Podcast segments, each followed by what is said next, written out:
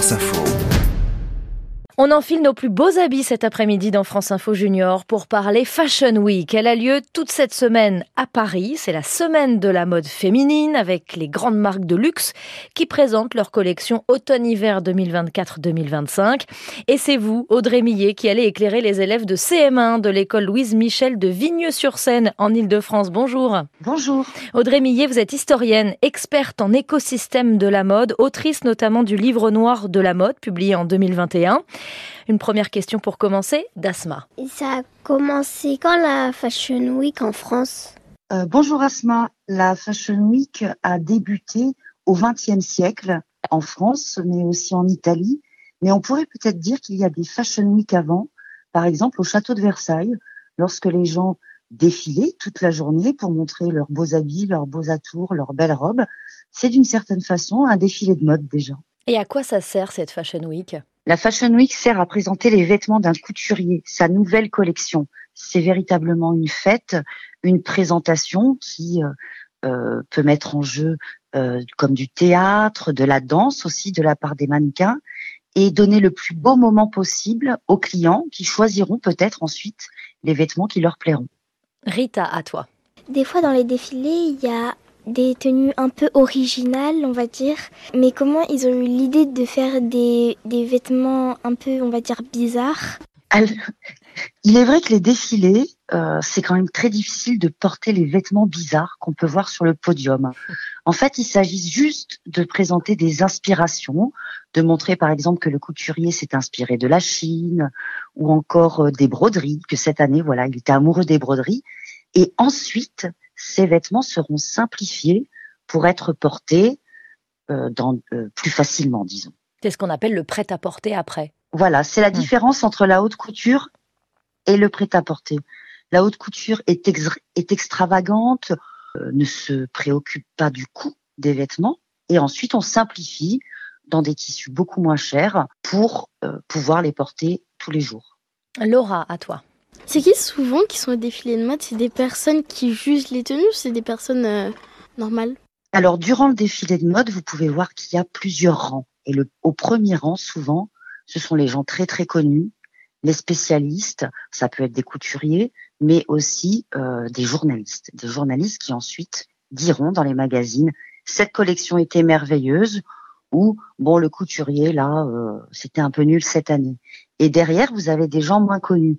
Mais c'est vrai que dans ces défilés qu'on voit à la télé, on n'est pas invité. Il y a une seule personne qui a fait un défilé totalement ouvert. C'était Thierry Meugler au Zénith de Paris. Tout le monde pouvait acheter sa place comme à un concert pour participer, regarder ce défilé. Stanley. Est-ce que euh, euh, il faut être diplômé pour euh, faire pour y participer? Alors oui, il faut un diplôme pour être créateur parce que ce n'est pas facile. Euh, de dessiner des vêtements qui vont pouvoir être ensuite fabriqués ou même de les fabriquer. Il y a beaucoup de couture dans un vêtement. Les corps sont différents. Il y a des mesures. Alors, il y a des écoles euh, pour être styliste, c'est-à-dire dessiner ces vêtements, modéliste, les confectionner, les fabriquer. Et euh, je vous conseille d'être véritablement amoureux de l'art, amoureux des inspirations, mais aussi d'être un petit peu bon en mathématiques, parce qu'il y a beaucoup de mesures euh, pour les corps et il faut vraiment, vraiment que toutes ces mesures soient justes. Hmm, ça, ça peut en refroidir quelques-uns. Safia, à toi. Est-ce que les vêtements, ils étaient faits main ou avec des machines spéciales? Les vêtements haute couture, normalement, sont faits à la main. Mais aujourd'hui, il y a quand même des machines pour aider les gens et pour passer moins de temps, par exemple, à faire des broderies. Ça met des heures, des heures, des jours, des jours et des mois. Donc on a aussi des machines à broder euh, aujourd'hui. Le prêt-à-porter, tout est fait avec une machine. Mais il faut toujours se souvenir d'une chose. Vous pouvez faire découper vos morceaux de vêtements à la machine, mais pour monter le vêtement, pour coudre la manche, pour coudre un ourlet, ce type de choses, il faut toujours la main d'un ouvrier ou d'une ouvrière. Hmm. Léa, moi, je me demandais en coulisses ou sur scène combien à peu près de personnel il faut pour euh, faire un défilé euh, moyen? Alors, il faut beaucoup, beaucoup, beaucoup de personnes pour faire un défilé, euh, on va dire, de 40 modèles. Ces gens-là, il faut le préciser, avant le défilé, avant ce grand moment de présentation, ils travaillent jour et nuit parce qu'ils sont toujours en retard. Il y a quand même deux gros défilés par an, donc il faut vraiment beaucoup de monde. On a besoin des couturières, des brodeurs, on a besoin des mouleurs, ceux qui sur des mannequins, des faux mannequins vont mouler les vêtements. On a bien entendu besoin de la direction artistique, des stylistes. Mais le jour du défilé, on a aussi besoin des habilleurs, qui souvent sont des étudiants euh, en mode, euh, des maquilleurs, des coiffeurs. Il, faut, il y a un monde incroyable. Issel, une dernière question? On dit que, que la France et Paris, bah, c'est des gens qui s'habillent bien et tout.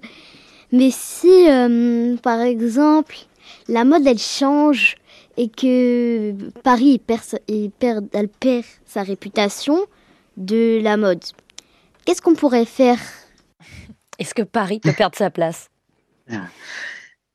Alors, Paris a une réputation d'être la capitale de la mode et du luxe, mais euh, nous aimons euh, nos autres amis. Milan, par exemple, qui est la capitale de la mode en Italie, euh, est connue pour tous ses vêtements en cuir, un style très particulier, très chic, euh, ses mocassins, ses chaussures, ses sacs. C'est le chic, Milan. Paris, c'est la créativité. Euh, Londres, c'est une mode plus de la rue, plus très très très très originale et avec des pièces phares très très anciennes. Par exemple, le trench, ce grand imperméable.